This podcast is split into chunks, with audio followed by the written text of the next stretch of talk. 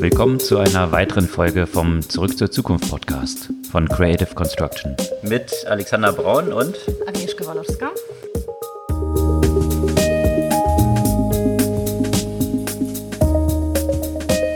Was gab es Neues letzte Woche? Vieles rund um die Big Techs und ihre diverse ethisch fragwürdige Handlung, könnte man sagen. Anfangen kann man da gut, glaube ich, bei Facebook und Apple. Genau, da gab es nämlich eine interessante Erkenntnis, ein bahnbrechender Bericht, äh, so zumindest stellt Wall Street Journal dar, über Verhandlungen, die zwischen den beiden Unternehmen stattgefunden haben, bevor Apple sich entschieden hat, Facebooks Hahn bezüglich Werbung und Privacy ein bisschen abzudrehen. Was es damit so auf sich hat, beleuchten wir ein bisschen in der Tiefe, sowohl was Facebook als auch Apple angeht. Ja, und man muss sagen, so, so mafiös wie die Methoden von, von Apple sind, trifft es sicherlich keinen Unschuldigen. Da hat äh, Facebook auch mal, da sind bei Facebook auch wieder mal ein paar interessante Informationen rausgekommen äh, hinsichtlich automatischer Generierung von Pages zum Beispiel, aber auch äh, das Thema der Freigabe von Daten, die über Messenger geshared wurden. Und jetzt plant Facebook nämlich die, den Messenger zu encrypten, wo alle anderen schon encrypted sind. Eine Diskussion, über die wir ja schon vor einiger Zeit mal berichtet haben, was so die Vor- und Nachteile von dieser Encryption und auch die Gefahren genau. sind. Und äh, noch eine, ein kurzer Hinweis bei Apple, die kooperieren jetzt mit DoorDash, um den äh, Marktplatz so ein bisschen, den Marketplace ein bisschen aufzuwerten. Und wo man beim Thema Marketplace ist, kommt man ja nicht an Amazon vorbei. Das ist aber eigentlich gar nicht das Thema bei Amazon diese Woche, sondern einerseits die weitere Verbreitung von deren Palm Reader, äh, andererseits die Kooperation mit Ginger im Bereich Mental Health. Okay, und bei Palm Reader geht es um die Identifikation von Nutzern und äh, um die geht es auch bei dem Video-Ident-Verfahren hier in Deutschland. Und da gab es, würde ich sagen, schon einen Paukenschlag durch einen Hack, den der Chaos Computer Club durchgezogen hat, der grundsätzlich das Videoident-Verfahren in Frage stellt. Ja, finde ich äh, angesichts dessen, was ich so jetzt plane, beruflich, super. Genau, welche Auswirkungen das so auf Banken und überhaupt haben kann. Ja, und ähm, hinsichtlich auch äh, ähm, Privacy gibt es weiter fortschreitende Regulierung in äh, China, beziehungsweise die Regulierung ist schon da, die Konsequenzen kommen nach und nach. Äh, und äh, nun wurden die Algorithmen der großen Technologieunternehmen veröffentlicht, um den Nutzerinnen und Nutzern transparent darzustellen, wie Algorithmen der Unternehmen mit ihren Daten umgehen. Und aus den USA gab es auch News, die auch wiederum Paukenschlag waren, diesmal von Disney, die, was die Anzahl der Abonnenten angeht, unterdessen Netflix eingeholt haben. Also hier scheint eine große Entwicklung sich zu vollziehen und äh, ja, was da so die Konsequenzen von sein könnten. Ja, über diese Entwicklung im Streaming-Bereich, die diskutieren wir immer wieder und äh, alle Player wollen irgendwie auch da rein. Jetzt äh, kommt YouTube auch noch mit einem neuen Vorstoß. Äh, die wollen auch natürlich die Plattform für Streaming werden. Was sie ja schon anbieten, aber jetzt Plattform der Plattform sozusagen. Also quasi fast so eine Meta-Plattform als neue Idee genau. planen. Plattformen gibt es natürlich in jedem Bereich. Und im Payment-Bereich sind hier natürlich die ganzen Zahlungsnetzwerke eine wichtige Plattform. Hier gibt es News von Stripe, die jetzt ein Tap-to-Pay, also direkte Zahlungen ohne Zahlterminals ermöglichen. Das, was Apple ja auch schon angekündigt hatte, aber jetzt eben direkt, was so hier die Konsequenzen für ja, Payment-Netzwerke, Kartenreader-Anbieter und so weiter sein könnten. Das ist der Überblick über die Themen. Bevor wir jetzt im Detail einsteigen, nochmal kurz die Erinnerung. Ihr könnt unseren Podcast natürlich gerne abonnieren. Einfach auf den Folgen-Button klicken und dann erhaltet ihr die brandneue Folge jeden Dienstag ganz früh am Morgen in eurer Lieblings-Podcast-App und äh, helft uns gleichzeitig ein bisschen mit der Verbreitung. Ja, was gab es dort bei Facebook und Apple? Ziemlich, ziemlich hohe Wellen, zumindest was einen Bericht des Wall Street Journals angeht, der ziemlich eingeschlagen hat, oder? Ja, und irgendwie so stark, wie das Wellen geschlagen hat, so wenig überraschend das eigentlich ist und so gut passt das eigentlich in die ganze Story. Oder? Absolut, absolut. Wir hatten ja schon mehrmals darüber berichtet, was dort auf Seiten von Apple auch so passiert bezüglich Privacy, in Anführungsstrichen würde ich es mal setzen, und Tracking und Werbegeschäftsmodell. Und jetzt ist äh, schwarz auf weiß, zumindest das, was ja eh schon zu vermuten war. Und zwar haben sich wohl Apple und Facebook zwischen 2016 und 2018 mehrmals zusammengesetzt, um darüber zu sprechen, wie das Geschäftsmodell doch irgendwie verbessert werden könnte. Also ähm, verbessert heißt, wie, wie Apple davon profitieren kann. genau, Apple formuliert es dann so, to build a business better together, of course, sozusagen. Ja. Also das, das ist wahrscheinlich so ähnlich wie äh, die Mafiosi, die beim Pizzaladen vorbeikommen und äh, ein bisschen Geld sich aus der Kasse holen, um dann zu sagen, naja, es ist doch auch in deinem Interesse, wenn der Pizzaladen nicht in Flammen aufgeht. Also ist doch für alle Beteiligten dann ein besseres Geschäft. Ähm, so ein bisschen ähnlich äh, kann man das wahrscheinlich äh, hier beschreiben, was hier zwischen Apple und Facebook abgelaufen ist. Und zwar hat Apple natürlich, weil denen die Privacy der Nutzer ganz, ganz stark am Herzen liegt, ein Problem mit einer Reihe von Apps, die so im App Store sind. Komischerweise sind es meist diese Apps, die werbefinanziert sind. Mhm. Und das Besondere daran ist an den werbefinanzierten Apps, dass Apple hier kein Geld mit verdient, weil, naja, äh, keine In-App-Purchases stattfinden, die App nichts kostet. Also diese 30 Prozent, die Apple hier kassiert bei In-App-Purchases und bei kostenpflichtigen Apps, die fallen hier natürlich nicht an. Und äh, jetzt kommt aus diesem Wall Street Journal Artikel raus, was so Diskussionspunkte dort gewesen sind in diesen Gesprächen. Unter anderem war wohl ein Diskussionspunkt, ob man Apple nicht daran beteiligen könnte an diesen Promoted Posts. Mhm. Also wenn ich auf Facebook oder Instagram was poste und jetzt ein bisschen mehr Leute das sehen sollen, dann kann ich dafür ja zahlen, um mehr Reichweite zu bekommen. Und da hat Apple den Standpunkt vertreten, äh, das ist eigentlich ein Inner Purchase und sie müssten daran beteiligt mhm. werden. Facebook hat gesagt, Quatsch, mhm. das ist Werbung, weil es ja nur darum geht, mehr Reichweite zu bekommen. Also ist es Advertising, also keine Beteiligung. Also das war so ein Punkt, wo sie wohl auseinandergegangen äh, sind, was ihre Vorstellungen anging. Und Apple hatte dann auch vorgeschlagen, ob es nicht möglich wäre, ein werbefreies Facebook, mhm. was dann äh, subscription-based ist, also eine bezahlte Facebook-App ohne Werbung zu entwickeln. Und äh, das hätte für Apple natürlich dann diesen Vorteil gehabt, dass die verkauft wird und eben hier entsprechend etwas Geld dann über den App Store auch in den Taschen von Apple landet. Das äh, ist auch nicht zum geplanten Ergebnis gekommen. Und ja, das Ergebnis oder die Konsequenz davon, die kennen wir alle. Das nennt sich App Transparency Tracking. Also da geht es darum, dass Apple ja eingeführt hatte, künftig eine explizite Zustimmung zum Tracking von den Nutzern einzufordern. Mhm.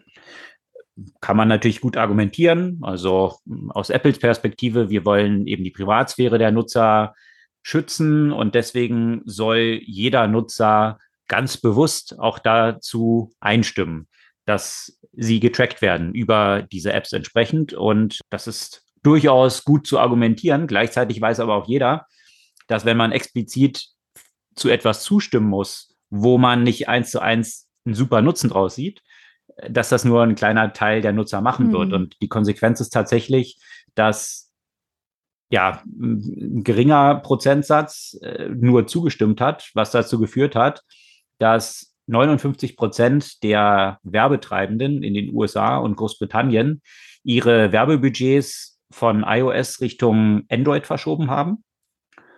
Und äh, das hat allein in 2022, da gibt es Hochrechnungen zu, zu einem Verlust von 17,8 Milliarden in hm. Werbeeinnahmen bei Facebook, Twitter, Snap und YouTube geführt. Bei YouTube auch, obwohl Google äh, so, ein, so, so, so ein hohes Schutzgeld zahlt. Genau, das, das ist nämlich diese andere Komponente, die da sehr interessant drin mhm. ist. Also, wo einerseits Apple natürlich sagt, wie wichtig es ihnen ist, dass die Privatsphäre der Nutzer geschützt ist, äh, ist einerseits interessant zu sehen, dass mit der Einführung dieses Up Transparency Trackings ein fundamentaler Shift stattgefunden hat, komischerweise zu Apple Search Ads.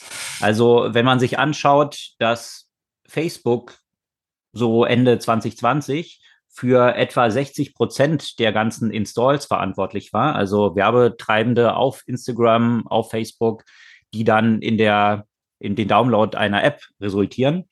Das lief eben zu 60 Prozent über Facebook und mittlerweile sind hier 60 Prozent bei Apple gelandet, also über die Search Ads im eigenen App Store.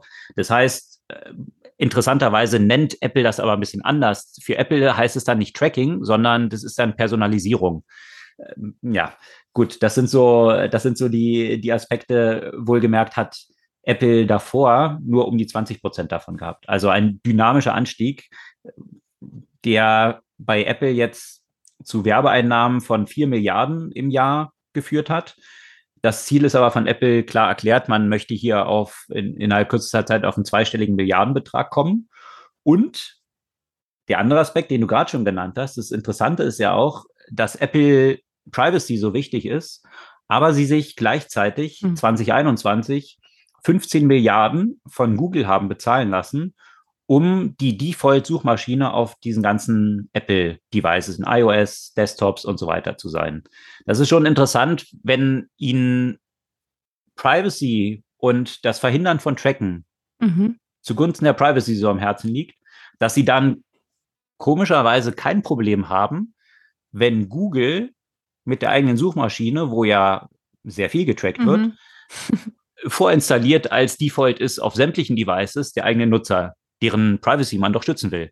Also könnte vielleicht daran liegen, dass sie hier 15 Milliarden bekommen. Äh, Nein, 2022, 2022 wahrscheinlich so um die 20 Milliarden. Und äh, ich denke, das ist definitiv ein Thema, was sich über kurz oder lang auch die Wettbewerbsbehörden anschauen müssen. Äh, in Deutschland gibt es ja jetzt schon Ermittlungen der äh, Wettbewerbskommission zu dieser Einführung von ATT, also vom Ad Transparency Tracking, weil letztendlich sich schon die Frage stellt, wenn du so eine mächtige Plattform hast, also du hast zwei Plattformen, du hast iOS, du hast Android und äh, wenn du dann einfach hier den Schalter umlegst und die Geschäftsmodelle von anderen, die jetzt hier Werbung betreiben, so dermaßen schädigst und gleichzeitig dein eigenes Werbegeschäftsmodell damit kräftig aufbaust, dann ist natürlich schon die Frage, äh, ob das nicht ja ein wettbewerbswidriges Verhalten ist. Abgesehen davon auch so eine Kombination, sich von dem Suchmaschinenentwickler, dort eben Google, äh, so viele Milliarden pro Jahr zahlen zu lassen, dafür, dass man nicht in Wettbewerb tritt mit ihm. Oder eben, äh, ich kann mich erinnern, bei Microsoft, als diese Wettbewerbsverhandlungen damals waren, das war ja eigentlich noch ein harmloses Level. Da ging es ja damals darum, dass in Windows der Internet Explorer integriert war und damit wurde Netflix quasi gekillt. Und äh, dann ist es ja zu diesem Ergebnis gekommen, dass das getrennt werden muss, diese zwei Produkte, und dass Nutzer keine Default-Install haben, sondern sich erst entscheiden müssen, welchen Browser sie installieren wollen.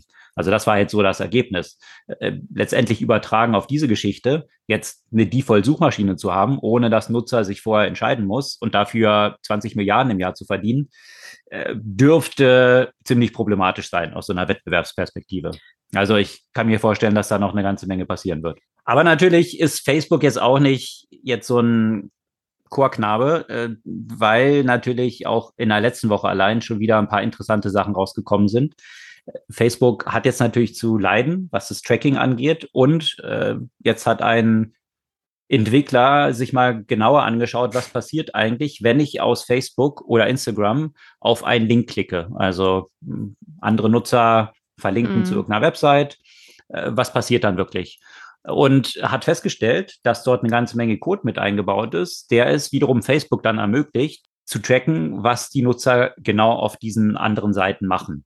Also letztendlich äh, im Hintergrund in diese Webseiten von Facebook ein Code implementiert wird, der dann eben Facebook dieses Tracking ermöglicht. Aber wenn ich das Und, richtig verstanden habe, ist es nur, wenn du dann tatsächlich im Mobil als quasi den Facebook als Browser benutzt, ne? Nicht, wenn du dann Exakt. rausgehst. Zum Glück ist die Experience so scheiße, wenn du, äh, also ich muss sagen, ich, mhm. ich kopiere. Wenn du den Facebook-Browser genau, hast. Wenn du den Facebook-Browser mhm. sind, die, sind die Website ja auch häufig zerschossen, sodass hoffentlich mhm. nicht so viele Leute das machen, aber. Genau, der Umweg wäre eigentlich dann, wenn man dort draufklickt und dann zu sagen, Open in genau. Safari oder Open in Chrome, was auch immer, äh, dann gibt es nicht die Möglichkeit, dass Facebook hier was vorschalten kann. In dem eigenen Browser-Umfeld ist es dann aber möglich mhm. und dementsprechend wird das dann auch getrackt. Also hier versucht Facebook eben so ein bisschen dem entgegenzuwirken. Und eine andere interessante Geschichte ist bei Facebook äh, vergangene Woche rausgekommen, das Tech Transparency Project in den USA hat sich eine ganze Reihe von ja, rechtsextremen White Power Websites oder Pages auf Facebook angeschaut und grundsätzlich den Umgang von Facebook mit rechtsradikalen oder extremistischen Inhalten. Und da hat sich interessanterweise herausgestellt, dass etwa 20 Prozent der 119 Facebook-Pages, die White Supremacists fokussiert sind, hm von Facebook selbst generiert sind.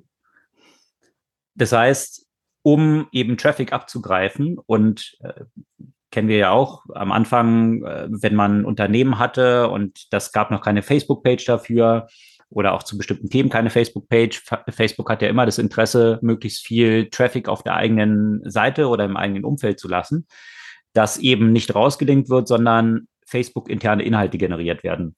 Und äh, das ist natürlich der Hintergrund, weswegen auch viele Facebook-Pages automatisch generiert mhm. wurden und man konnte die nachher claimen. So, das war so der normale Weg.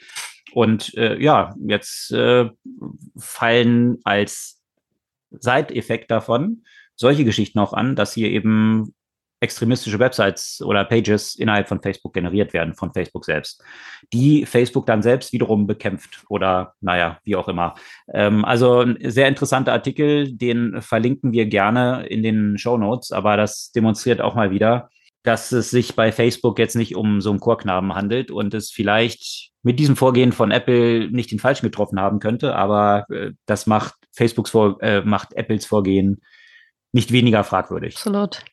Und apropos fragwürdige äh, Vorgehen bei Facebook, da sind wir noch bei weitem nicht am Ende angekommen. hm. ähm, jetzt natürlich angesichts der Entscheidung äh, hinsichtlich der Rechte auf Abtreibung ähm, waren natürlich ja auch wieder die Big Techs äh, immer stärker unter Beobachtung und äh, jetzt äh, kam wieder ein Fall auf und ging ziemlich stark durch die Medien, äh, dass Facebook entsprechende Konversationen im Messenger an die äh, Polizei weitergegeben hat, womit man ja eigentlich ein Stück weit rechnen äh, konnte, äh, weil die Unternehmen ja auch dazu verpflichtet sind, Informationen rauszugeben, wenn eine rechtswidrige Handlung sozusagen stattgefunden hat und es einen entsprechenden Richterbeschluss gibt und, ähm, und so weiter. Ja, das betrifft ja quasi alle Straftaten und in dem Fall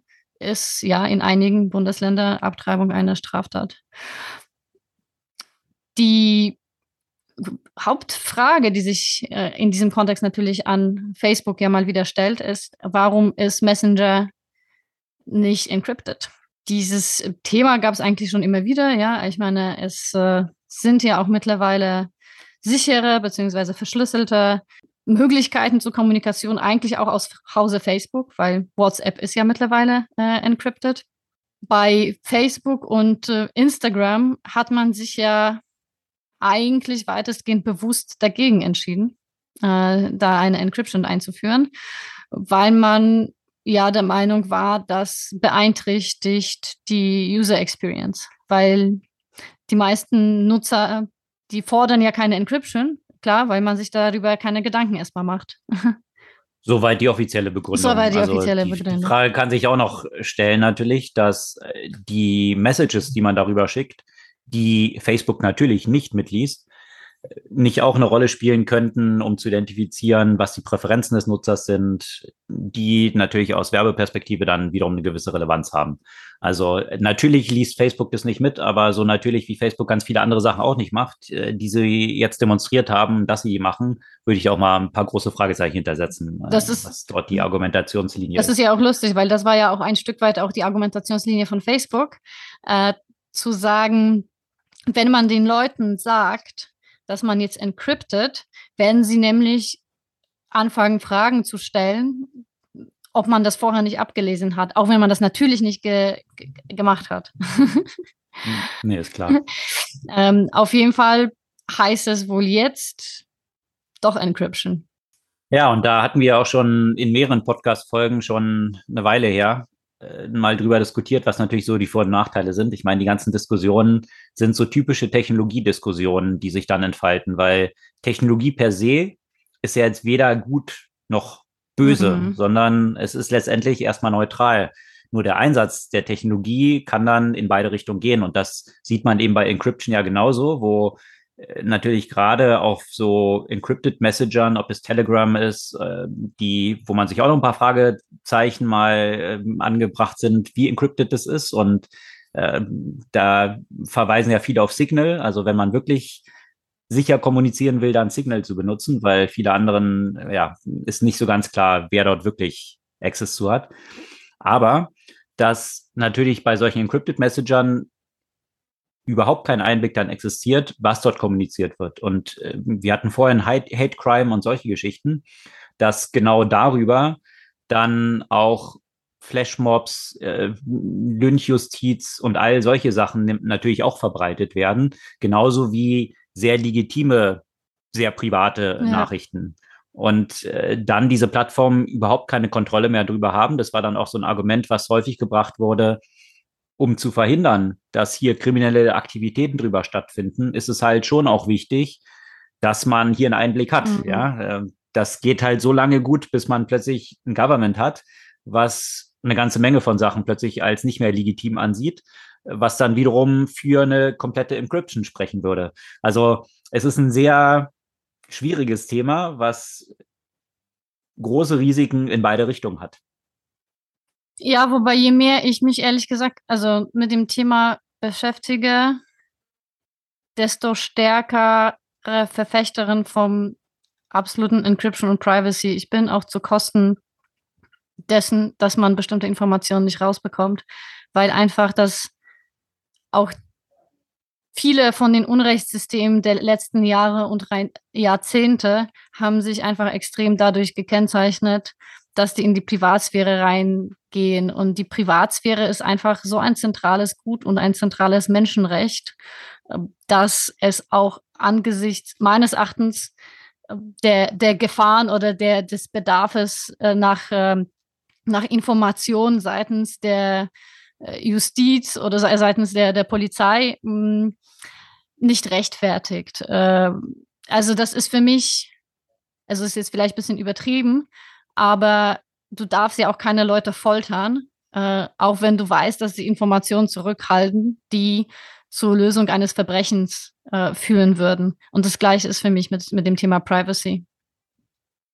Ich würde dir zustimmen, was eben die Risiken durch Regierungen und ja, eben diese entsprechenden Kontrolle dort angeht. Ich würde sogar noch einen Schritt weiter gehen. Das Problem, was halt grundsätzlich bei diesen Encryption-Themen ja existiert, ist, dass man sagt, Grundsätzlich ist die Kommunikation sicher und encrypted. Wenn man schon sagt grundsätzlich, heißt es, dass da genau. dass, dass, äh, irgendwas genau. daran ist. Aber, ja. genau, aber wir haben ein Backdoor mhm. für eben Strafverfolgung und so weiter. Und sobald es ein Aber gibt, sobald es ein Backdoor gibt, dann ist auch klar, dass dieses Backdoor selbst von den, sagen wir mal, jetzt nicht irgendwelchen extremistischen Regimen oder so, ja, ähm, dass grundsätzlich, sobald ein Vektor existiert, dieses ausgenutzt werden wird. Nicht nur von, von irgendwelchen Diktatoren, sondern grundsätzlich von Actors, die nicht die eigenen, die, die Privacy von, von den Nutzern äh, als Interesse ja. haben. Also, sobald man einen Vektor hat,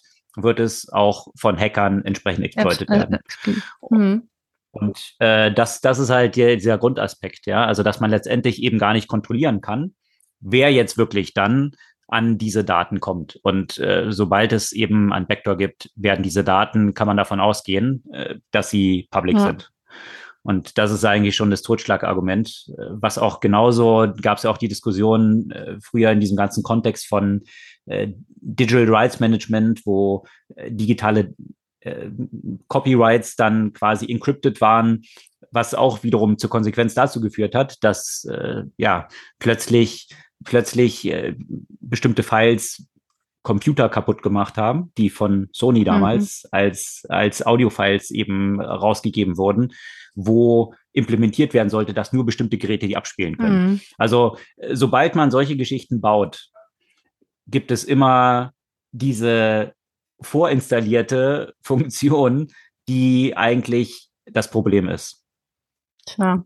Ja, also von daher, jetzt scheint Facebook dort in diese Richtung umzuschwenken.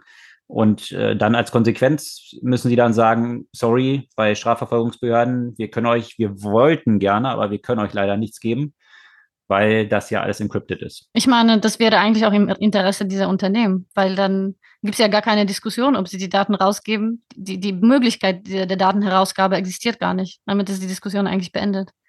Exakt. Also kann man sich fragen, warum diese Diskussion noch geführt wird, äh, nebst diesem Werbeaspekt, mhm.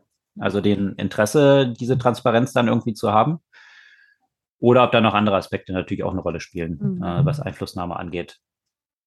Ja, aber wo wir bei Thema Privacy sind, da kann man ja auch ganz gut zu dem anderen Big Deck rübergehen, äh, wo, naja, viele Privacy-Themen dort immer wieder negativ äh, beleuchtet wurden, und zwar Amazon. Und äh, da gab es einerseits Ring, was immer wieder für äh, Probleme hinsichtlich Privacy äh, gesorgt hat. Und äh, diesmal geht es ja gar nicht um Ring oder Echo, die ja immer wieder diskutiert wurden von den äh, Privacy-Perspektiven, ähm, sondern um zwei andere Themen. Also äh, fangen wir mal mit der Partnership mit Ginger an. Amazon hat ja immer stärker ihre Möglichkeiten im Bereich digitale Gesundheit oder insgesamt Gesundheit äh, erweitert äh, mit dem Kauf von einer Online-Apotheke, äh, aber auch äh, äh, natürlich von den, äh, von den Kliniken in der letzten Zeit und also One Medical. Und jetzt geht es noch in eine weitere Richtung und zwar Mental Health. Auch da erstmal keine Akquisition, sondern im ersten Schritt eine Partnership mit äh, dem Unternehmen Ginger. Mm, und eigentlich ist ja super, ne, weil Mental Health ein wichtiges Thema, äh, gar keine Frage, gehört ja äh, zu dem Gesamtpaket dazu. Mm, für mich stellt sich dann natürlich äh, die Frage, wissen, wie viele Informationen äh, Amazon ja tatsächlich über die Menschen äh, sammeln kann würde ich mich dabei wohlfühlen, noch das Thema mentale äh, Gesundheit in, über Amazon abzudecken. Das wird erstmal jetzt nicht, sagen wir mal, beliebigen Einzelpersonen angeboten, ist klar, sondern es ist ein Bestandteil von dem Virtual Healthcare Program.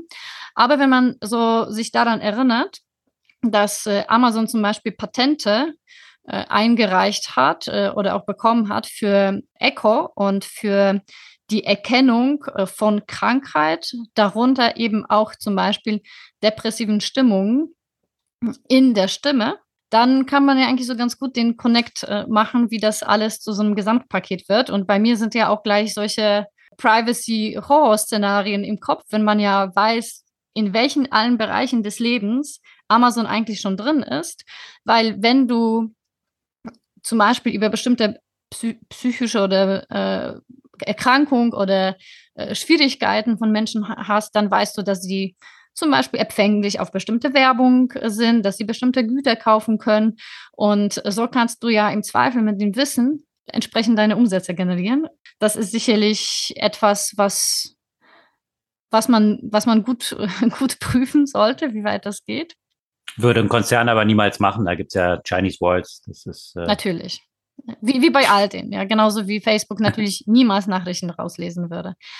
Und natürlich, wenn man sich auch den Vorstoß anschaut, aber auch die Akquisition, von der du letzte Woche ja auch gesprochen hast und so weiter, und auch die Reihe von Akquisitionen her auch und Entwicklung davor sieht man, wie Amazon einfach immer mehr Bereiche des Lebens eines äh, Menschen äh, nicht kontrollieren, ich würde es nicht sagen kontrollieren, ähm, abdecken und äh, dort, mhm. äh, dort entsprechend Angebote bilden möchte. Und äh, dann kommen wir zu dem nächsten Privacy-Thema, nämlich bei Amazon. Äh, auch ein weiterer Patent, der auch schon vor den, den Amazon schon seit einer Weile hat, sind, äh, ist die biometrische Identifikation und aber ganz ja? kurz noch hierzu, ja. weil äh, auch gerade wenn man dieses ganze Modell von Amazon weiterdenkt, die ja jetzt nicht einen Hehl draus gemacht haben, dass sie auch in diesen ganzen äh, Health Insurance Bereich mhm. rein wollen. Ja, also äh, dann bekommt es natürlich auch nochmal eine ganz andere Dimension. Absolut. Das heißt, wenn Sie natürlich über diese ganzen Devices dann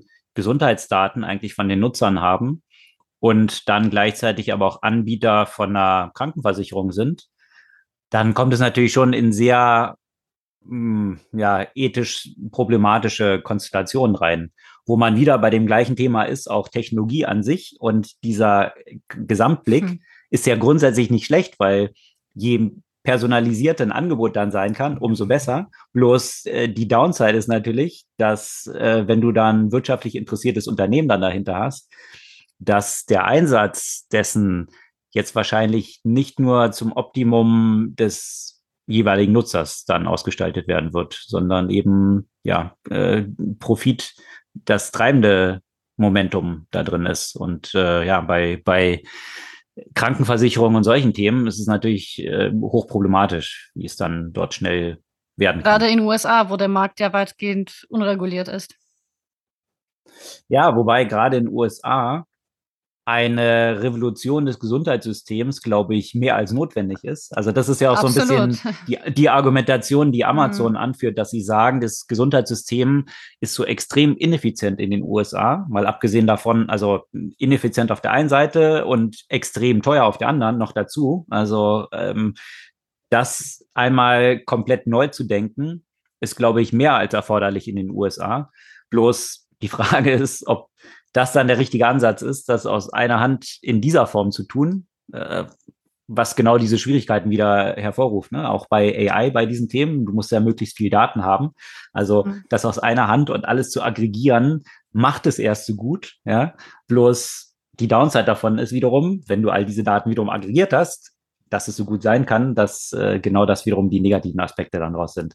Also wiederum die Schwierigkeiten von Technologie und der Macht von Technologie in beide Richtungen, von gut und schlecht. Also ganz ehrlich, ich, ich äh, traue es Amazon zu, dass sie das gut machen, aber ich traue es denen nicht zu, dass, dass, dass das amerikanische System von denen in Hinsicht auf äh, Gerechtigkeit und Zugänglichkeit verbessert werden kann. Weil das ja, also das, das Grundproblem meines Erachtens in dem amerikanischen äh, Gesundheitssystem ist, dass der quasi komplett ähm, entzerrt ist aus dem Solidaritätsgedanken, den man ja hier bei dem Gesundheitssystem hat. Und äh, das wird ein wirtschaftlich orientiertes Unternehmen ja nicht verändern wollen, weil warum? Ja, Solidaritätsgedanken und viele Aspekte noch von der Pharmaindustrie, die Dazu auch noch sicherlich hier auch noch eine, ja. eine sehr große Rolle spielen und so weiter. Also ein Riesenthema mit extrem vielen Dominosteinen drin. Ja. Aber eben Amazon ist auch in anderen Bereichen, wie du gerade schon gesagt hast, was Privacy Relevantes unterwegs. Ja, und zwar ein bisschen näher an dem Ursprungsgeschäft von, von Amazon, also das Verkaufen von Dingen.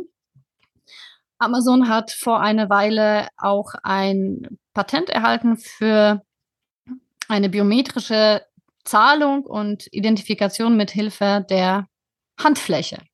Und ähm, dieses soll jetzt äh, vor allem über äh, Whole Foods oder bei Whole Foods äh, verbreitet werden. Whole Foods hat Amazon, keine Ahnung, vor drei Jahren gekauft. Äh, so in etwa, auf jeden Fall vor einer Weile schon.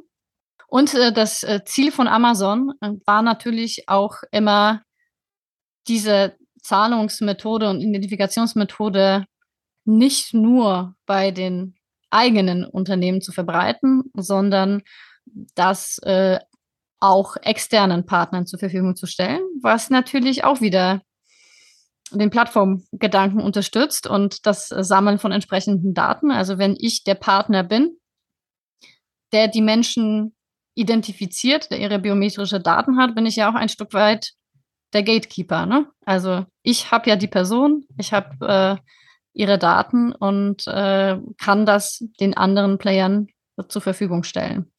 Äh, auch unter diesen Aspekten gibt es natürlich äh, wieder eine, eine Fragestellung äh, von der Privatsphärenperspektive zu, äh, zu dem nächsten Amazon-Vorstoß. Aber das Thema Identifikation äh, ist, glaube ich, grundsätzlich diese Woche so ein Thema auch in einem anderen Bereich. Absolut. Und zwar ein Bereich, der natürlich in Deutschland sehr große Relevanz hat. Und zwar hat der Chaos Computer Club einen Bericht herausgegeben, dass sie es geschafft haben, mit relativ einfachen Methoden das Videoident-Verfahren zu hacken.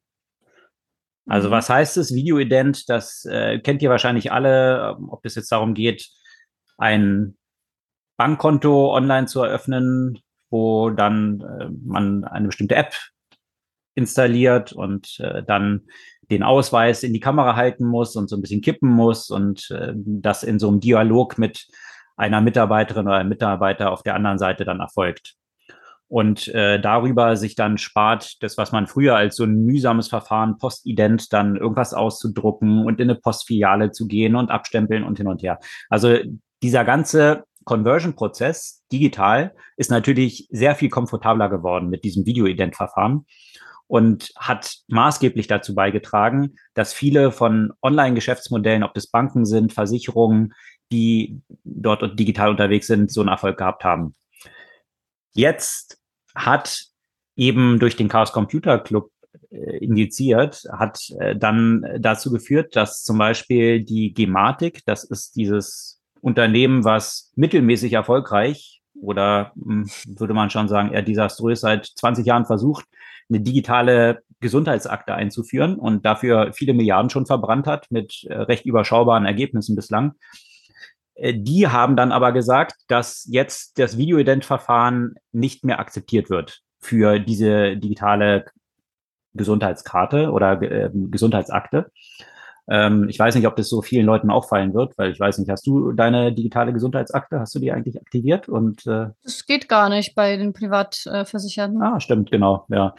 äh, ja, genau. Also da sehen wir schon mal, wo das so ist und äh, ja. wie erfolgreich das ist und wie vielen Leuten es wahrscheinlich auffallen wird. Ähm, auf der anderen Seite haben aber viele Banken äh, jetzt als Antwort gesagt, dass sie trotzdem noch dieses Verfahren weiter verwenden werden und ich zitiere, das finde ich ganz interessant.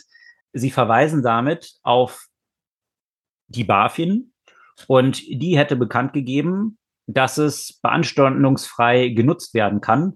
Äh, wohlgemerkt ähm, betrachtet sie das jetzt, gab eine Rückmeldung da von der BaFin, dass sie das 22 geprüft haben und für gut befunden haben. Also von daher sehen sich die Banken jetzt noch nicht gezwungen, das auszusetzen. Äh, muss man schauen, wie das. So was wie neue Argumente und neue Beweise sind kein Aspekt. Äh, ne? Wenn man das schon einmal geprüft hat und es funktioniert hat, dann komme was wolle, wir werden es ja nicht ändern. Weil warum? Tja, das ist halt eben so ein bisschen die Frage. Ähm, natürlich hat die BaFin jetzt auch gesagt, sie werden sich das jetzt natürlich neu anschauen, ähm, aber nur vor dem Hintergrund, äh, dass die BaFin jetzt irgendwo mal ein Siegel gegeben hat, dass es dann schon stimmen sollte ja, ich äh, denke, ich muss nicht unbedingt an Wirecard erinnern, dass das vielleicht jetzt nicht so die safest Bet sein sollte.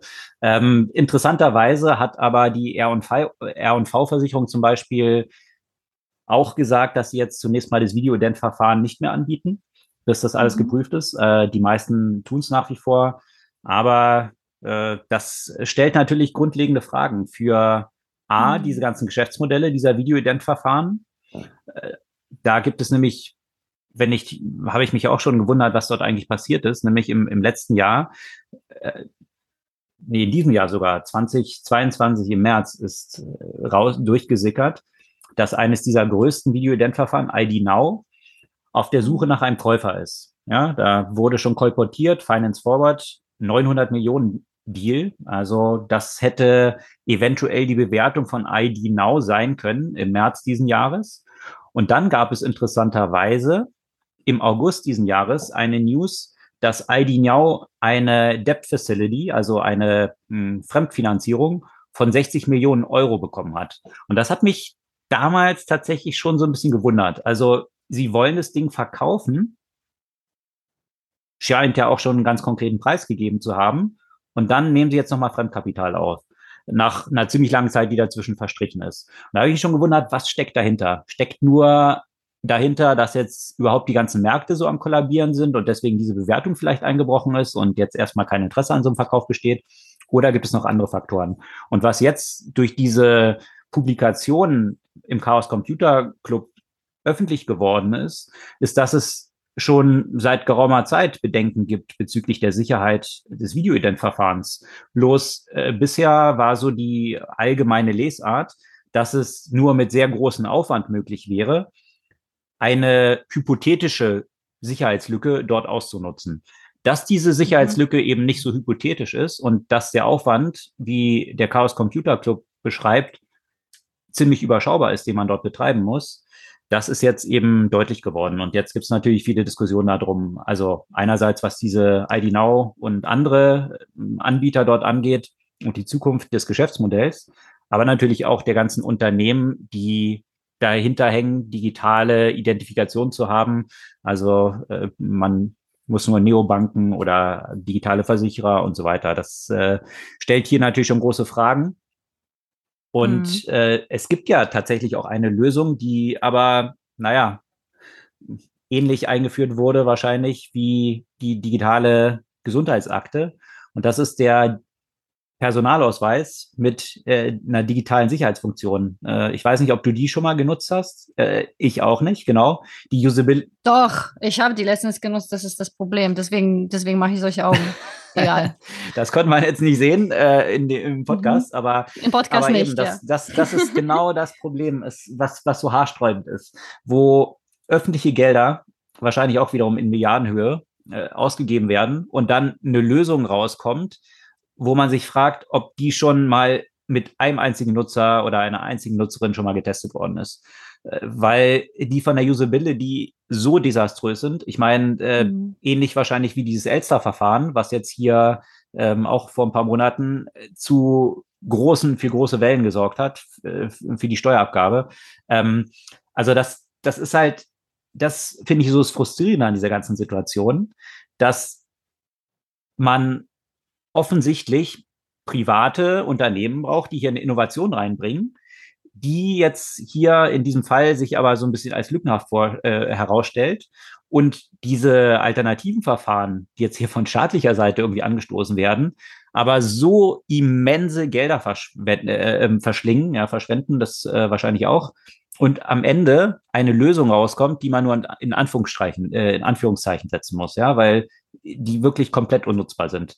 Also von daher, äh, das ist hier irgendwie so dieser zu überbrückende Divide, der dort irgendwie existiert, weil äh, da, da wurde auch in diesem Artikel dann darauf verwiesen, dass es offensichtlich in Dänemark hier zum Beispiel digitale Lösungen gibt für die Identifikation, die problemlos funktionieren und sicher sind. Also das scheint hier in Deutschland echt noch so ein Gap zu sein zwischen digitalen Innovatoren auf der einen Seite und staatlicher, sehr behäbiger Implementierung von vielleicht funktionierenden, aber aus User-Perspektive absolut katastrophalen Implementierung. Also die Ansätze sind schon, also ich meine, die, das, das wurde schon vor ein paar Jahren eingeführt. Damals war das wirklich absolut unnutzbar.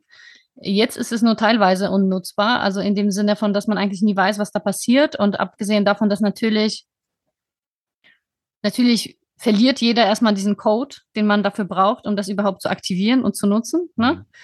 Und äh, das dann wieder zu bekommen, also also erstens, es würde schon mal viel helfen, wenn man dann einen guten so Usability Writer hätte, also jemand, der wirklich weiß, wie man solche Erklärungen halt schreibt. Mhm. Und dass man dann wirklich immer so auf die Fehlermeldung und so weiter sinnvoll kommuniziert und nicht einfach Vorgang abgebrochen und so mhm. weiter, ja.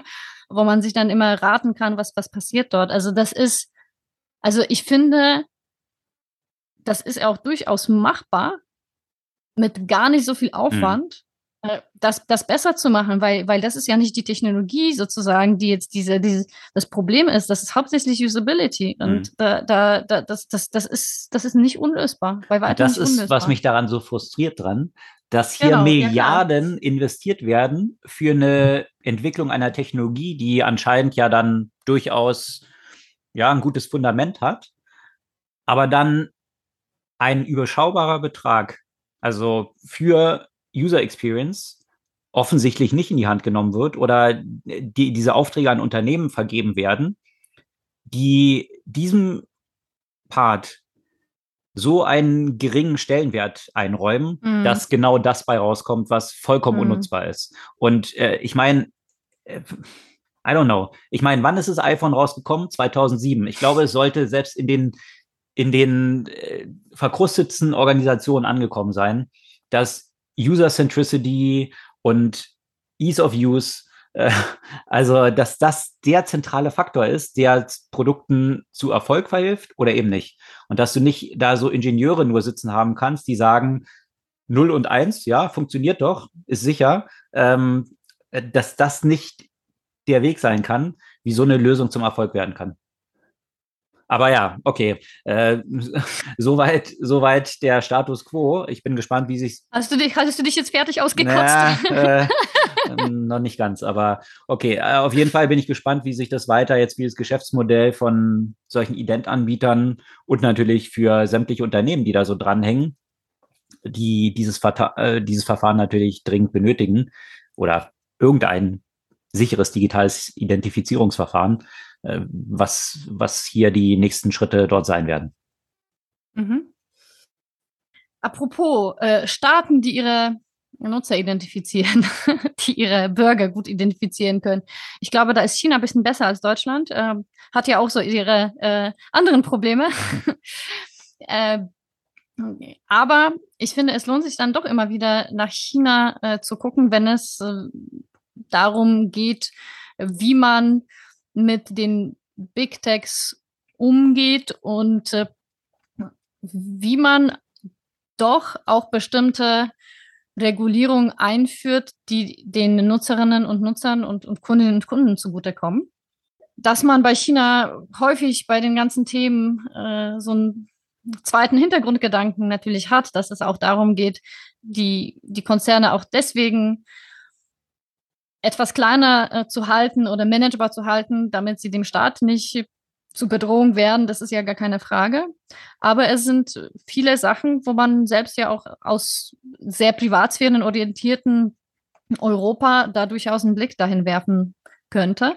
Und äh, jetzt ist es ähm, äh, tatsächlich so, dass äh, die Regulierungsbehörde für das, äh, für das Internet eine Liste mit Informationen zu den Algorithmen in vielen der Apps äh, veröffentlicht hat.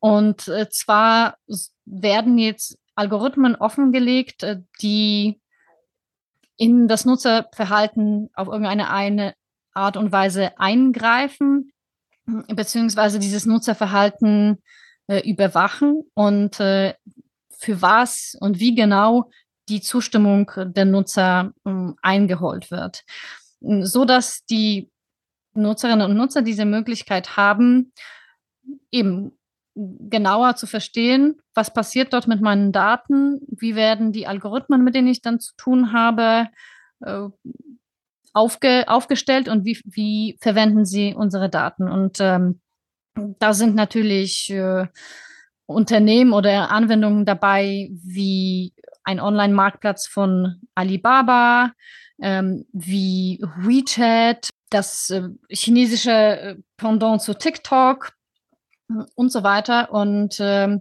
ich finde, das ist durchaus ein, ein guter Vorstoß, dass, dass da wirklich offengelegt wird, welche Daten werden gesammelt, äh, wie werden sie dazu genutzt, äh, um entsprechende äh, Algorithmen zu füttern. Und äh, die Frage ist dann natürlich, verändert das viel, weil, weil bei mir ist halt immer die Frage, die sich dann stellt, wenn diese Algorithmen veröffentlicht werden, interessiert hm. das viele Nutzer?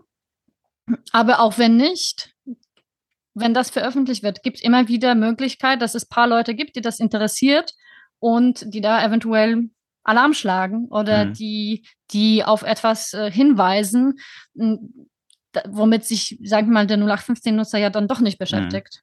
Ja, das waren auch die zwei Gedanken, die ich hatte. Das eine, welche Nutzer interessieren sich wirklich dafür?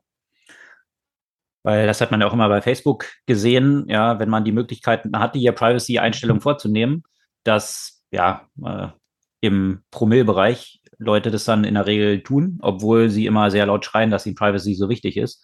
De facto in der Nutzung sieht man das nicht wirklich. The power of default. Genau. Und äh, die andere Seite ist, wir hatten ja auch in der EU jetzt schon äh, vor einer Weile hier Diskussionen, was äh, Regulierung von Algorithmen anging, wo dann aber immer gesagt wurde, die Leute, die darüber diskutieren, die können ja gar keine Ahnung davon haben weil die so komplex sind, das kann man eigentlich nicht transparent machen und äh, gerade mit Machine Learning, das entwickelt sich ja auch alles und dynamisch und äh, wenn man dort Freigabeprozesse, das ist glaube ich vielleicht noch die weitere Dimension, die man ja in Europa geplant hatte, dass Algorithmen vorher erst von so einer Zertifizierungsstelle freigegeben werden mhm. müssen. Das ist in China wahrscheinlich dann ein bisschen anders oder keine Ahnung, oder ob der Staat sowieso vorgibt, wie die Algorithmen zu sein haben. Äh, da fließt es vielleicht in eine andere Richtung, weswegen es dann auch einfacher möglich ist, das äh, so zu etablieren.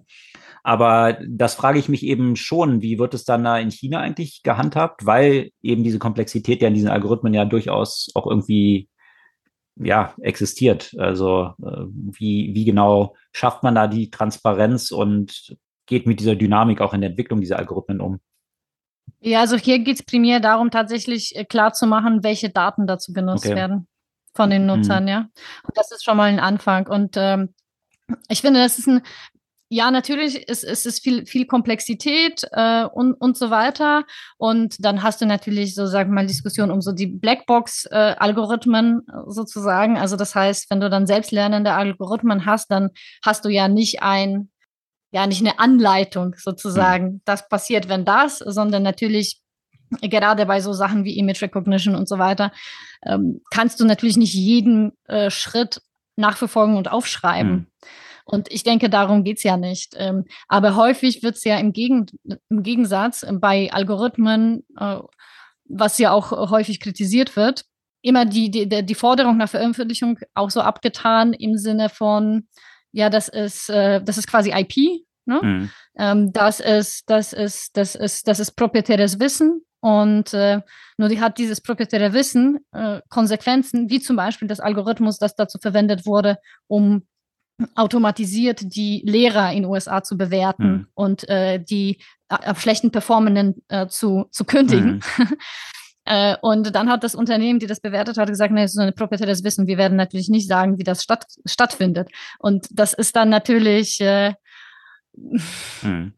auch, auch wenn die Details äh, vielleicht nicht so einfach transparent darstellbar sind, so sind die Daten zum Beispiel die Datengrundlage und so weiter. Ja, und vieles hat mit Datengrundlage zu tun.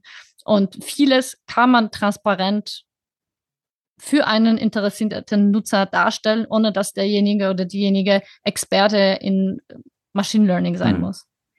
Also vielleicht ein Impuls auch für die Regulierung hier in der EU, wie hier mit Algorithmen umgegangen werden könnte, um eine zusätzliche Transparenz zu schaffen und aus dieser Diskussion von Komplexität so ein bisschen rauszukommen. Ja, auf jeden Fall. Harter Cut, Disney. Äh, es gab, äh, ja, so ähnlich. Äh, äh Disney äh, hat vergangene Woche Zahlen bekannt gegeben und die Aktie ist kräftig nach oben geschossen. Was daran lag, unter anderem, dass natürlich jetzt ist Corona, naja, ist es vorbei, aber zumindest äh, im Umfeld, dass diese ganzen Themeparks wieder offen sind. Die Cruise Ships, das wissen die meisten ja hier in der außerhalb der USA nicht. Disney betreibt ja auch lauter solche Kreuzfahrtschiffe, die ein großer mhm. Teil des Businesses sind. Äh, neben den Themeparks, neben äh, den Filmproduktionen und neben Streaming. Alles äh, hat ganz gut performt und vor allem dieses ganze Streaming-Geschäft ist jetzt größer von der Anzahl der Nutzer, als es Netflix ist. Also hm. Netflix hm. hat, glaube ich, 14 Jahre gebraucht, um zu der aktuellen Anzahl von Nutzern zu kommen, was Disney innerhalb von vier Jahren hinbekommen hat. Äh, das ist natürlich einerseits dem geschuldet, dass Leute jetzt schon daran gewöhnt sind, solche Abo-Modelle zu haben, auch was Videocontent angeht. Netflix musste diesen Markt erstmal noch kreieren. Und mhm. äh, natürlich auch dem Fakt geschuldet, dass Disney eine riesige Library von sehr begehrten Content hat. Von diesen ganzen Marvel-Geschichten über den originären Disney-Content für Kinder und all mhm. das. Und dass sie natürlich mit dem Kampfpreis in den Markt gegangen sind. Ich glaube, zunächst mal 4,99 Dollar. Jetzt sind sie eben von der Anzahl der Abonnenten, aber natürlich über alle Abo-Channels, die sie so haben, auch ESPN, also Sportgeschichten, äh, und noch ein paar andere, die dazugehören, sind sie jetzt an der Anzahl Abonnenten an Netflix vorbeigezogen. Und haben dann natürlich auch gleich bekannt gegeben, dass sie jetzt ihre Preise für diese Abos um 38 Prozent wohlgemerkt erhöhen. Das klingt eben bei so kleinen Beträgen dann äh, erstmal, wenn man diese Zahl dann sieht, eben für nicht so viel. Interessante Behavioral Economics äh, Problematik, wenn man von 4,99 auf irgendwie 6,99 erhöht, dann sind es ja nur, naja, zwei Dollar. Ähm, aber prozentual ist es dann. Hört sich anders als 40 Prozent. Äh, exakt, ne? genau. ja. Ähm, ja. Von daher, das werden sie jetzt machen und äh, das haben natürlich andere. Prime von Amazon hat das ja auch schon getan. Also es ist ziemlich klar, in welche Richtung jetzt die ganze Nummer dort läuft. Äh, die hm. User werden auf diese Streaming-Dienste gebracht und äh, jetzt wird sich dann eben entscheiden, wie viel Streaming-Dienste kann sich ein Haushalt so parallel leisten oder welches wird dann der primare, äh, primäre Streaming-Dienst sein? Und ja, da sieht es durchaus für Netflix äh, nicht so nicht so einfach aus, was die Zukunft dort angeht, äh, in, mit so einem harten Wettbewerb, der jetzt hier vor allem von Disney kommt. Ja, das ist dann das Problem, wenn der äh, wenn der große Incumbent dann doch irgendwann mal nachzieht und äh, einfach die Ressourcen dann ja auch hat. Ne? Äh, ich meine, Netflix musste den Original Content alles, äh, alles kreieren und äh, ihnen sind, äh, nachdem eben es Konkurrenz zum Beispiel von Disney kam, haben sie ja gar keinen Disney-Content mehr bekommen, ne? was die ja am Anfang ja auch hatten. Genau. Ja. Und äh, das ist so, so die, die große Schwierigkeit. Bevor es diesen Kon Konkurrenz gab, äh, war es natürlich äh, super, weil das ja eine Plattform war, äh, auf die der Content von äh, unterschiedlichen äh, Unternehmen kommen konnte. Und äh, sobald die eigenen, eigene Plattformen starten, ja, ein großes Thema für die ganzen, äh, für die ganzen Streamer Exakt. halt. Ne? Und äh, neben dem Content natürlich auch die Technologie das Ganze ermöglicht. Da gab es einen sehr langen, aber sehr interessanten Thread, äh, was diesen ganzen Hintergrund angeht die gesamte Technologieplattform, die Disney dort nutzt, die ist eigentlich durch eine Akquisition zu Disney gewandert. Und zwar aus mhm. dem Sportbereich. Äh, und zwar hat die Baseball League schon sehr früh eine digitale Distributionsplattform aufgebaut. Und die ist über eine 2,7 Milliarden Akquisition dann bei Disney gelandet. Und das ist eigentlich mhm. das äh, technische Rückgrat für das Ganze, was Disney jetzt im Streaming-Bereich aufgebaut hat. Und äh, ja, also ein weiterer Aspekt eben neben dem Content auch das technisch abbilden zu können. Und da scheint interessanterweise mal hier so, so eine Baseball-Liga der Vorreiter gewesen sein, was äh, digitalen Content angeht. Also verlinken ja. wir gerne in den Show Notes diesen Hintergrund. Ich glaube aber auch ein weiterer Punkt ist, dass diese Technologie auch immer mehr zum Commodity äh, geworden ist. Ne? Also das, was äh, Netflix macht. Also ich finde, Netflix macht das immer noch extrem gut, dass sie auch bei schlechter Verbindung recht gut streamen können und so weiter. Also dass sie da super effizient sind. Und das waren am Anfang äh, vielleicht, also bei, bei Netflix und natürlich auch bei Amazon, so also die ähm, auch so die USPs, äh, aber mit der Entwicklung, Weiterentwicklung der Technologie kann das ja quasi auch jeder machen. Und der, dann am Ende kommt sehr, sehr stark auf den Content und somit dann auch auf die Kunden. Ja, sagen wir mal, die Technologie ist die äh, Base Assumption sozusagen. Also das, genau. darüber ist es schwer, sich dann zu differenzieren. Ähm, mhm. Wenn man das nicht schafft mit der Technologie, dann bringt auch wahrscheinlich der geile Content nichts wiederum. Also Natürlich. das ist so die Conditio sine qua non, aber alles andere, was dann da drüber raufkommt, ja, dann differenziert man sich natürlich über den Content. Und äh, da gibt Netflix ja extrem viel Geld aus und äh, gab es auch vergangene, vergangene Woche viele Diskussionen drum, ob Netflix das dann aber auch wirklich gut vermarktet. Also ich weiß mhm. nicht, ob du zum Beispiel, hast du diesen Film Knives Out gesehen? Nee. Musst du unbedingt schauen. Äh, definitive mhm. Empfehlung, also so wirklich so eine sehr schwarze Komödie. Äh, mhm. Fand ich vorzüglich. Und Netflix hat dann äh, tatsächlich sich die Rechte, ich glaube, für 400 Millionen an zwei Nachfolgeproduktionen gesichert. 400 mhm. Millionen haben die dafür hingelegt. Und die äh, Knives Out 2 erscheint jetzt äh, Ende August oder Anfang September. Mhm. Und äh, es gibt so gut wie kein Marketing dafür. Und das, äh, ja. das ist natürlich auch so ein bisschen die Frage. Ich meine, wenn du solche Hollywood-Produktionen hattest, wo mehrere hundert Millionen für ausgegeben wurden und wohlge wohlgemerkt, diese 400 Millionen waren nur die Rechte. Jetzt kommt noch mal drauf, mhm. was die mhm. Produktion dort gekostet haben wird. Äh, dann solche Hollywood-Blockbuster wurden natürlich auch mit einem extremen Budget mit jedem Blockbuster dann vermarktet. Und äh, hier gibt es eine ganze Reihe von Kritiker, die sagen, Netflix steckt so viel Geld in diese Produktionen, aber keiner weiß davon eigentlich, äh, wenn die mhm. rauskommen. Und äh, das, das könnte auch ein Challenge sein, was Netflix hier aktuell hat. Ja, und grundsätzlich glaube ich auch der Challenge zunehmend in diesem Streaming-Markt ist, und das in allen Bereichen, ja, also sei es Serien, Videos, sei es auch Kurzvideos oder auch Sport, ja. Es gibt mittlerweile auch so viele Player, dass du jetzt nun wirklich nicht für alle zahlen kannst. ja, du kannst nicht Mitglied von allen sein, aber es gibt ja keinen, der das irgendwie ein Stück weit aggregieren würde. Bis vor kurzem. Mhm, ja, und, und ich meine, das ist jetzt wirklich, also ich könnte jetzt auch mit, damit, dass ich ja auch manchmal Sportcontent konsumiere und so weiter, könnte ich im, im Monat, keine Ahnung, 150 Euro für, für all die Streaming-Sachen halt ausgeben, ja, wenn ich das alles äh, haben wollen würde. Äh, geschweige, also abgesehen davon, dass ich gar keine Zeit dafür habe, aber dann willst du diesen ein, dieses eine Spiel, Tennisspiel mhm. sehen oder dieses eine Fußballspiel und diesen einen Film und, und, und diese eine Serie mhm. und dann hast du eigentlich schon fünf Plattformen, die du halt dafür brauchst. Absolut. Ja? Und, und was mir letztens aufgefallen ist, war mir auch gar nicht so bewusst, also bei Amazon Prime zum Beispiel, da zahle ich ja sowieso keine Ahnung, welcher Betrag es aktuell ist, haben sie erhöht, irgendwie jetzt 80 oder 100 Euro im Jahr, irgendwie sowas, Größenordnung, ich weiß es nicht genau. Äh, aber äh, das Interessante daran ist ja, dass Amazon dann aber eine ganze Menge von Inhalten dort natürlich nicht enthalten hat, sondern die, äh, die kann man dann dazu kaufen als ein Stream. Oder, wie ich jetzt festgestellt habe, haben sie ja noch lauter Pay-Channels dort drin. Also zum Beispiel mhm. wollte ich letztens Film schauen, der ist so mehr so in diesem Arthouse-Kino-Bereich unterwegs. Und dann stand, kann ich jetzt für 3,99 einmal anschauen oder mhm. gratis, wenn ich dieses Zusatzabo buche, was dann 4,99 im Monat ist, kann ich natürlich 14 Tage testen und so weiter. Äh, mhm. Das heißt, du hast auf Amazon Prime nochmal lauter Channels, wie jetzt zum Beispiel in Arthouse, wo DCM, diese ganzen Inhalte zum Beispiel dann äh, mhm. alle drin sind. Und so hast du zig solcher Channels. Das war mir bis vor kurzem gar nicht bewusst, die du einfach zu Prime nochmal hinzubuchen kannst. Also die dann auf dein Amazon Prime-Abo eben noch oben drauf kommen. Also kannst du allein dort drin schon, äh, ja, whatever, äh, nach oben offen ausgeben und dann noch diese ganzen anderen äh, Disney und Netflix und äh, ESPN und Sport und was, was es dort alles gibt, noch hinzubuchen. Das äh, wird natürlich sehr schnell sehr kostspielig. Aber ich finde, das ist zum Beispiel das, was bei Netflix fehlt, ne? Weil ich finde, dieses, also bei bestimmten Serien bin ich dann ja auch bereit, auch wenn ich schon sowieso das Abo habe, nochmal drauf zu zahlen. Mhm.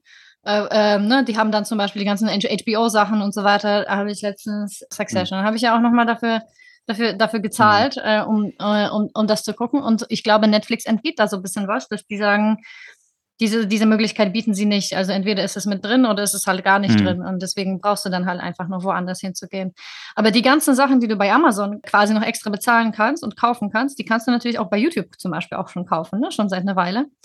Ähm, und äh, YouTube, äh, ja, YouTube äh, ist natürlich ja auch äh, immer wieder dabei zu gucken, wo sie ihr Geschäftsmodell erweitern. Haben wir vor ein paar Wochen darüber gesprochen, über die Shorts, äh, die, die natürlich ein Thema sind als äh, Konkurrenz zu TikTok. Aber äh, hier geht es noch in die ein andere Richtung. Ähm, die wollen so ein, die richten so ein Channel Store ein, wo man eben unterschiedliche Services äh, darüber abonnieren kann. Also unter anderem zum Beispiel sowas wie HBO Max. Und äh, somit will eben YouTube das versuchen zu werden, was so ein bisschen fehlt. Also so dieser, das, das Sammelbecken für, für, für alle diese möglichen Subscriptions. Hm. Schauen wir mal, ob das gelingt und äh, inwiefern, mit wem sie sich dann überhaupt einigen werden, äh, dass, äh, dass, dass es über diesen Channel Store funktioniert. Ja, interessante Entwicklung, die sich da wieder abspielt. Letztendlich eben diese ganzen Streamer haben ja das Geschäftsmodell einer aggregierten Plattform, die man vorher hatte mit Cable TV, disrupted, indem sie gesagt haben, jetzt gibt's halt hier diesen, diesen Content, den kannst du abonnieren und das ist auch günstiger als ein komischer äh, Digital-Abo-Channel, was auch immer. Ja. Also, und jetzt ist es so aufgesplittert in lauter solcher äh, Dienste, die man parallel buchen kann. Und jetzt gibt es wieder einen Aggregator. Also das übliche, übliche Modell. Also man geht wieder zurück eigentlich zu diesem Cable-Abo, wo du dann die Sachen wieder genau, aggregiert hast. ich auch drüber denken. Also hast du die klassische Entwicklung der Two Ways to Make Money, Bundling und Unbundling. Ja, dass die Entwicklung im äh, Streaming-Markt äh, ähnlich verläuft es auch in, in, anderen Plattformen oder auf anderen Plattformen. Äh, eine der größten Plattformen oder profitabelsten sind ja diese ganzen Payment Networks. Also Visa und Mastercard, die am Gelddrucken sind. Kaum Unternehmen auf der Welt, was so profitabel ist. 60, äh, 70 Prozent EBIT-Marge.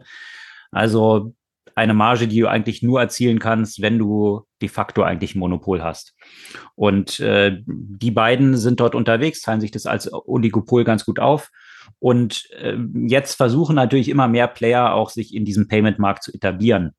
Und äh, wir haben ja vor ein paar Podcast-Folgen auch schon mal von berichtet, was es hier für Deals gab im Kontext der ausgefallenen Payment Terminals hier in Deutschland, wo ja über viele Tage äh, die Payment Terminals nicht mehr verfügbar waren und dann ein Anbieter, ein Startup reingegrätscht ist mit seinen kleinen weißen Terminals wiederum und äh, ja, Apple in dem Bereich auch unterwegs ist zunehmend und gesagt hat, man braucht eigentlich gar nicht mehr diese Hardware-Terminals, sondern man kann über das iPhone einfach Tap-to-Pay machen. Und dann benötigt man keine zusätzliche Hardware, man braucht einfach nur das iPhone oder halt auch iPad und äh, dann kann man die Payment-Terminal-Anbieter rausschmeißen. So, und äh, jetzt gibt es eine interessante News auch von Stripe. Und Stripe bietet das jetzt auch an. Stripe wohlgemerkt ist eines der am oder das am höchsten bewertete Startup überhaupt äh, nach dem TikTok Play, ByteDance, waren zwischenzeitlich mit fast 100 Milliarden bewertet. Und die laufen hinter ganz vielen Websites, um diese Zahlungsabwicklung zu ermöglichen. Und Stripe mhm. bietet jetzt auch dieses Tap-to-Pay eben an auf dem iPhone. Das heißt, mit dem Development Kit was sie dort haben, kann man das dann entsprechend integrieren. Das heißt, jeder Shop kann jetzt einfach darüber, wenn die Stripe integriert haben, dann auch die Zahlung direkt einfach nur ohne ein zusätzliches Terminal dann einfach über das iPhone abwickeln. Und das finde ich eine interessante mhm. Entwicklung, weil einerseits könnte das ja jetzt hier hinter einer Disruption von den existierenden Terminal-Anbietern führen. Andererseits könnte man im nächsten Schritt überlegen, äh, wer könnte in dieser Disruption dann eigentlich noch ein mögliches Opfer sein. Und warum Apple hier natürlich immer stärker auch in diesem Bereich vordringt, ist natürlich genau das, was ich am Anfang geschildert habe. Unternehmen, die eine EBIT-Marge von 60 bis 70 Prozent haben, wie jetzt die Visa und Mastercard, das ist natürlich ein extrem interessanter Bereich, den man gerne disrupten würde, der aber aus, aufgrund der Netzwerkeffekte auch extrem schwierig zu disrupten ist. Aber letztendlich die Strategie von Apple wird es wahrscheinlich schon sein, wenn man irgendwann diese Karten direkt rausschmeißen kann. Bei Apple Pay hat man ja auch immer noch eine Kreditkarte hinterlegt. Hm. Je stärker die Durchdringung auf der einen Seite von den Kunden ist, die diese Karten einsetzen, die immer mehr Apple Pay nutzen, wenn du auf der anderen Seite dann eine immer stärkere Durchdringung von Tap to Pay in den Shops hast, dann ist es letztendlich nur eine Frage der Zeit, bis ein Apple dann sagt, ja, wozu brauche ich die Karte dazwischen noch? Also du kannst dann zwischen iOS-Devices direkt die Zahlung abwickeln, brauchst keine Kreditkarte mehr dazwischen und das natürlich auch am Point of Sale, wenn dieses Tap-to-Pay sich dann dort durchsetzt. Also von daher eine interessante Entwicklung, die jetzt hier Stripe auch äh, mit weiter vorantreibt. Das äh, hat natürlich, weil Stripe schon so verbreitet ist, natürlich auch schnell noch einen ziemlichen Impact, was hier die Durchdringung im Markt erfolgen kann. Ja, weitere Entwicklungen hier in diesem Plattformbereich. Äh, gibt es eine Buchempfehlung diese Woche? Ja, ich habe so ein bisschen was anderes gelesen. Kein Buch. Hm, äh, doch, ein Buch, aber es, ähm, es geht so ein bisschen in die andere Richtung. Es ist jetzt nicht so dieses äh, typische äh, Tech-Thema, auch wenn es sehr viel mit den Technologien zu tun hat. Mm, weil das die ganzen Entwicklungen natürlich auch rund um die sozialen Medien ja auch betrifft. Und zwar das Buch heißt Dopamination, Finding Balance in the Age of Indulgence von Anna Lempke. Ähm, und äh, da geht es natürlich sehr, sehr viel um Sucht und Abhängigkeiten und die Mechanismen, die, die es dahinter gibt und äh, wie schwierig es ist, in einer Zeit, wo quasi alles verfügbar ist, äh, davon Abstand äh, zu gewinnen. Ja, typischerweise denken wir bei Sucht immer an, äh, also entweder Alkohol oder Drogen oder äh, vielleicht äh, Zocken, ähm, also so, so, entweder Computerspiele oder auch äh, ähm, Casino etc. Mhm, aber es gibt natürlich auch viele, viele andere Sachen. Die beschreibt zum Beispiel auch ihre Sucht, in die sie so ein bisschen eingeraten hat.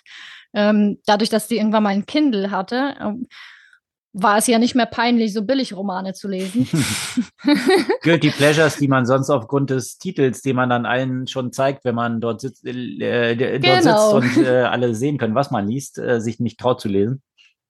Genau, und das gleiche betrifft natürlich Pornografie, die viel einfacher zugänglich ist, äh, wenn man sie online hat und nicht zu einer Videothek gehen muss und so weiter und so fort. Und das, äh, aber auch viele, viele andere Sachen. Und ähm, wie, äh, wie, wie stark wir eben äh, Dopamin gesteuert sind, gerade in der Zeit, wo, wo wir Zugang zu allem haben und was sind so die äh, Mechanismen, hm, wie man damit, damit umgeht. Ne? Und ein Beispiel dafür, was man so in der letzten Zeit gesehen hat, äh, so Dry January ähm, und wie viel Sinn sowas zum Beispiel ergibt, äh, weil es ist ja nachgewiesen, dass so vier Wochen so eine entscheidende Zeit ist für, für Behavior Change. Ne? Also dass, äh, dass du, wenn du, wenn du irgendeine Veränderung eben über vier Wochen halten kannst, dann, dann bist du sozusagen aus diesem, aus diesem Sucht Muster äh, äh, raus. Mhm. Äh, die ersten ein, zwei Wochen bist du noch zittrig und, und denkst dran und so, so, über die vier Wochen bist du dann wiederum in der Lage, darüber klar nachzudenken. Und äh, ich finde so gerade angewendet natürlich auch auf soziale Medien oder auch viele andere Aspekte, hm, mit denen wir heutzutage konfrontiert sind, äh, finde ich durchaus äh, ein interessanter Denkanstoß. Klingt spannend. Dopamine Nation, Finding Balance in the Age of Indulgence, die Buchempfehlung dieser Woche. Das soll es für diese Woche gewesen sein. Sämtliche Links zu Artikeln, über die wir gesprochen haben, verlinken wir in den Show Notes zum Nachlesen. Und wir freuen uns, wenn ihr auch kommende Woche wieder mit dabei seid. Bis dann.